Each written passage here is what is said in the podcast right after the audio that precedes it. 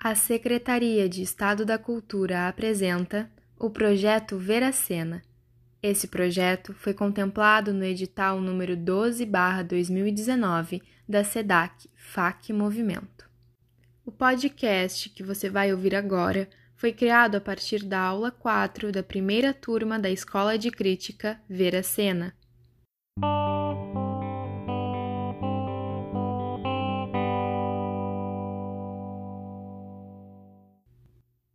Nesse encontro, gente, vai ser uma ideia assim um pouco diferente que eu quero abordar o online. Né? Primeiro encontro a gente falou muito do impresso, uma tradição do jornalismo cultural nos cadernos culturais, é um exercício nosso, mas acho que é muito importante também a gente ver a contemporaneidade, o que está acontecendo agora, né? refletir sobre como a tecnologia está tão dentro da nossa vida, tão dentro das nossas relações, percebe como isso influencia nas nossas decisões, nas nossas escolhas, e isso serve para tudo na vida, serve no na hora que a gente está selecionando uma, um produto cultural para ver, um filme, uma música, peças, enfim, como é que isso está chegando na gente. Então eu vou abordar um pouco do, da cultura, da convergência do Jenks e a gente vai conversar como o jornalismo cultural né, entra nisso também, no que está sendo feito a partir dessas novas tecnologias, como a gente pode utilizar elas também, né? ou saber pelo menos que elas podem estar nos controlando em vários momentos também. Começar com essa ideia de transformações jornalística. Como eu falei no primeiro encontro, né, todo o jornalismo é uma, uma profissão, a gente está ligado a isso, né, ligado à tecnologia. Né, as impressoras, a evolução das impressoras proporcionou uma maior qualidade na, no papel, uma maior qualidade na diagramação, uma maior qualidade no projeto editorial, com a internet, com a chegada das redes, da conexão em rede, eh, foi uma maior mudança, né, do último, dos últimos 20 anos no jornalismo, pode dizer assim, né, porque até hoje tem muita gente que não sabe como se manter, né, online, muitos jornais não não conseguiram fazer essa transição e também acabaram se perdendo. Eu quero passar aqui também essa ideia assim que não, não tem mais um, claro, existem grandes monopólios ainda, mas a gente tem muito mais veículos que surgiram né, de forma independente, democracia, digamos assim, da internet, né? Tipo, também isso é uma coisa que a gente pode problematizar, né? Tipo, mas é, pelo menos a gente não tem mais o, o monopólio do físico, antigamente precisava ter, um sistema todo de impressão, digamos, de distribuição. Dá para dizer que aumentou um pouco a pluralidade de, de veículos, assim. E com isso crescem os veículos nichados, que podem ser importantes para a gente, né? Já que não tem tanto investimento em cultura mais, nos grandes jornais, a gente vê vários, vários pequenos veículos, vários projetos surgindo surgindo que podem ser uma resposta a isso. Existiam também impressos alternativos, né, jornalismo alternativo na década de 60, 70. Eles foram muito importantes também para a construção de uma renovação jornalística. Agora, a cultura da convergência. Essa é um importante para a gente entender como é que a gente vive hoje, né, na tecnologia, no mundo midiático. O Jenkins é um teórico de comunicação, ele dá aula no MIT, MIT, na verdade, de Massachusetts, ele é um uma pessoa bem importante nesse sentido. E ele escreveu um livro bem fundamental para esse assunto, né? O nome do livro é A Cultura da Convergência. O conceito da convergência, né, ela representa essa transformação cultural à medida que consumidores são incentivados a procurar novas informações e fazer conexões em meio a conteúdos dispersos. Né? O que, que ele quer dizer com isso, né? Antigamente tinha uma ideia assim de que o rádio ia acabar, né? Que a TV ia acabar, enfim, né? toda essa, essa, ideia assim que ia se converter tudo num produto, só que poderia acessar tudo a partir daquele produto. Tá, o celular é um pouco isso, assim, mas a gente sabe que as mídias não acabaram. Ela, por exemplo, continua muito vivo, né? Ele se transformou em podcast. Então, na verdade, não foi uma convergência de, de produto físico, né? Mas uma convergência de produto textual, enfim, do produto do conteúdo mesmo. Ah, quando ele fala em convergência, em cultura da convergência, é, é nesse sentido de expandir o conteúdo para várias mídias também, né? Então, o público é cada vez mais importante, é fundamental atualmente numa produção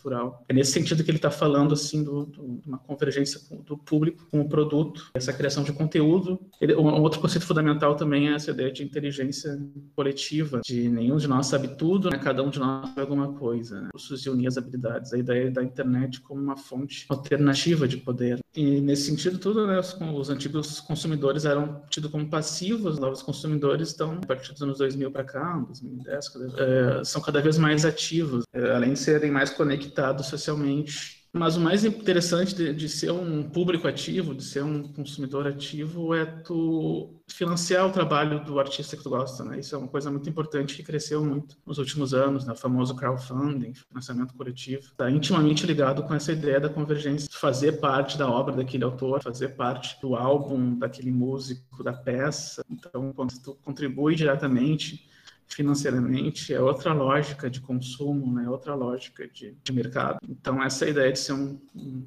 um público mais ativo. A gente tem uma pequena teoria lá do gatekeeper, né, que seriam os jornalistas, né, esses, sendo literalmente gatekeeper essa pessoa que ficaria no portão, né, deixando quem entrar, né, se as pessoas entrarem, as coisas entrarem num tal lugar, né, então essa ideia, assim, meio que morreria depois com o advance da internet, claro, continua assim, mas muito mais fraca, assim, digamos que não tem mais um portão, virou um, inundou, assim, né, de informação, inundou de informação, né, esse, o mundo que a gente vive, é bombardeado todos os dias com informação, com notícias, então a gente meio que acaba é, perdeu né, essa, esse poder, assim, né, digamos assim, de ser aquela única fonte de informação. E aí aumentou essa proliferação de canais de YouTube, de podcasts, newsletters específicas, páginas de redes sociais. E é interessante, sabe, gente, que essa coisa dos fãs, né, muitos fãs produzem conteúdo muito melhor que vários jornalistas, na verdade, né, que de cultura, assim, fãs que acabam se tornando públicos especializados. Tem canais, por exemplo, de séries de, no YouTube que cobrem muito melhor, né, então, é, essa falta de investimento, né, ou de lugares de divulgação, incorre nos próprios participantes começarem a contar as histórias. Então, eu acho que falta pessoas do teatro, talvez contando essas histórias. Claro que passa por também um aprendizado de técnica, né? Muitos desses canais de YouTube precisam um mínimo de, né, uma, uma técnica de edição, de repente, uma técnica de ter uma câmera, né, ter um ter, eh, um, enfim, esse investimento na técnica. No né? podcast precisa de uma edição de vídeo, precisa de um microfone mais ou menos legal, né? Para fazer, mas também eu acho que passa mais uma vez nessa transformação que a gente está vivendo e que, que eu vejo que a gente está caminhando para isso, sabe? Tem coisas que não tem volta, assim, sabe? Necessariamente, eu, talvez eu esteja meio apocalíptico, assim, mas uh, cada vez mais a gente vai precisar ser um pouco vendedor ou divulgador de si, seu trabalho, sabe? De saber fazer isso cada vez mais. Talvez as faculdades pudessem incentivar um pouco isso, sabe? A gente vê na a divulgação científica, está surgindo vários cursos de divulgação científica das pesquisas, né, que as pessoas fazem para não ficar só na academia, pô.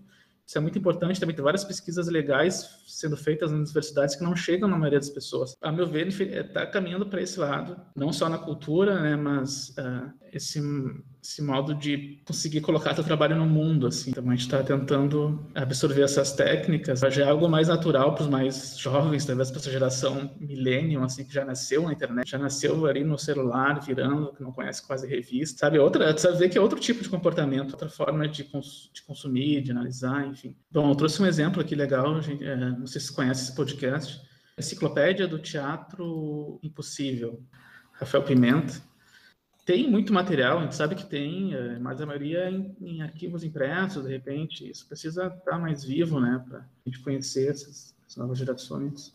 É, daí a gente entra outra questão, né, de como o que a gente produz digitalmente vai ser arquivado daqui a uns anos para ser pesquisado, né. Isso é outra, outra questão também interessante. Bom, então o último que eu trago aqui é o canal de artes também, Vivi Ouvir, esse aqui, que é um canal que ela analisa também quadros, né, obras de arte, enfim, sempre contextualizando a época, interpretando às vezes a intenção do autor.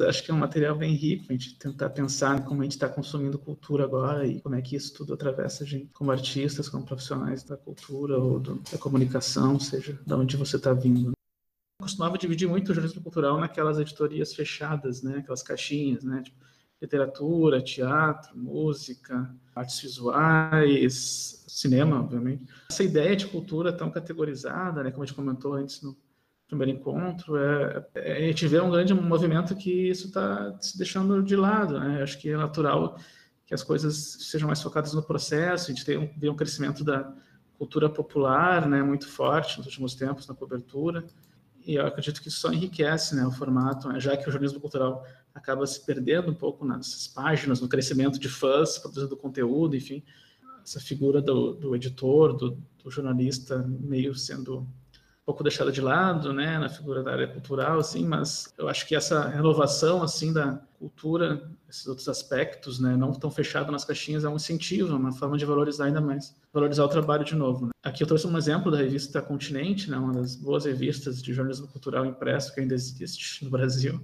criação da, das redes sociais, mais pessoas que não tinham espaço para ter voz, digamos assim, começaram a ter espaço, começaram a surgir, começaram a ter mais visibilidade. E o jornalismo acompanhou, né? o bom jornalismo também acompanhando o que está acontecendo também. Claro que problematizando e vendo essas mudanças. E é triste, né, que aqui em Porto Alegre, no Rio Grande do Sul, a gente não tem uma revista impressa, né, cultural mais. É um estado tão forte, tradição cultural, diferentes povos, manifestações artísticas, a gente não tem uma grande revista impressa. Antigamente tinha, aqui era aquela ideia dos fandoms que eu estava falando, você lembra, você lembra do universo expandido, né, e como algumas dessas grandes franquias, principalmente, estão apostando em mais diversidade, tem mais diversidade no elenco, né, isso é uma coisa evidente, a gente pode ver em tudo, na verdade, né, aumentou muito essa ideia de diversidade dos atores. Queria falar um pouco de gostos e percepções, né, a gente tem uma ideia...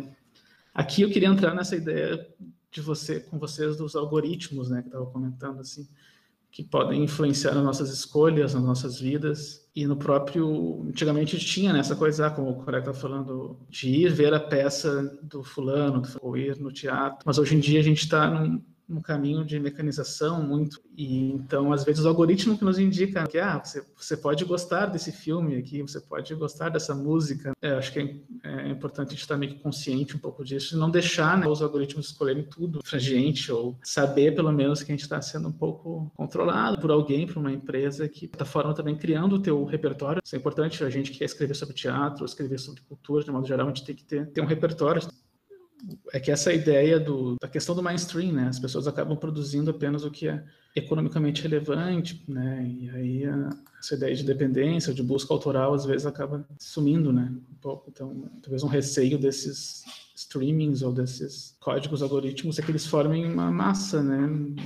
de produções semelhantes não venham a causar um maior impacto, talvez. Ah, é interessante isso, tem um, uma plataforma chamada Forgotify, que são músicas que nunca foram tocadas no Spotify, por exemplo. Tipo, tudo isso nos leva a essa ideia de influenciadores também, gente. Mas todos nós somos influenciadores, na verdade. Né? Todos nós estamos influenciando outras pessoas. Né? A diferença é que tem gente que tem muito mais seguidores, ultimamente, em redes sociais e tal, e acaba tendo um poder de decisão, ou de marketing, ou de venda maior. Então, para onde vai essa crítica cultural, ou crítica no jornalismo no online? Está sendo substituído também pelo influencer, né? Ou pelo algoritmo, em termos de espaço, vejo isso muito maior que uma, um texto, que uma resenha crítica. Já é meio difícil encontrar boas resenhas críticas de filmes, por exemplo. De, e, ao mesmo tempo, a gente vê mais uma espécie de comentários parecem financiados ou pagos, sabe? Então fica tudo diluído na internet, né? tudo se mescla e tu às vezes não sabe o que, que tá, se aquela opinião é original, se ela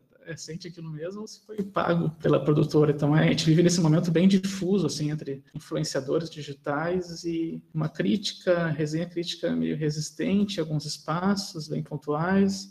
Da importância que é também pensar, né, no da onde a gente está inserido, né, no momento que a gente está inserido e como pode ser visto e, e que tem todos esses fatores por fora também, né?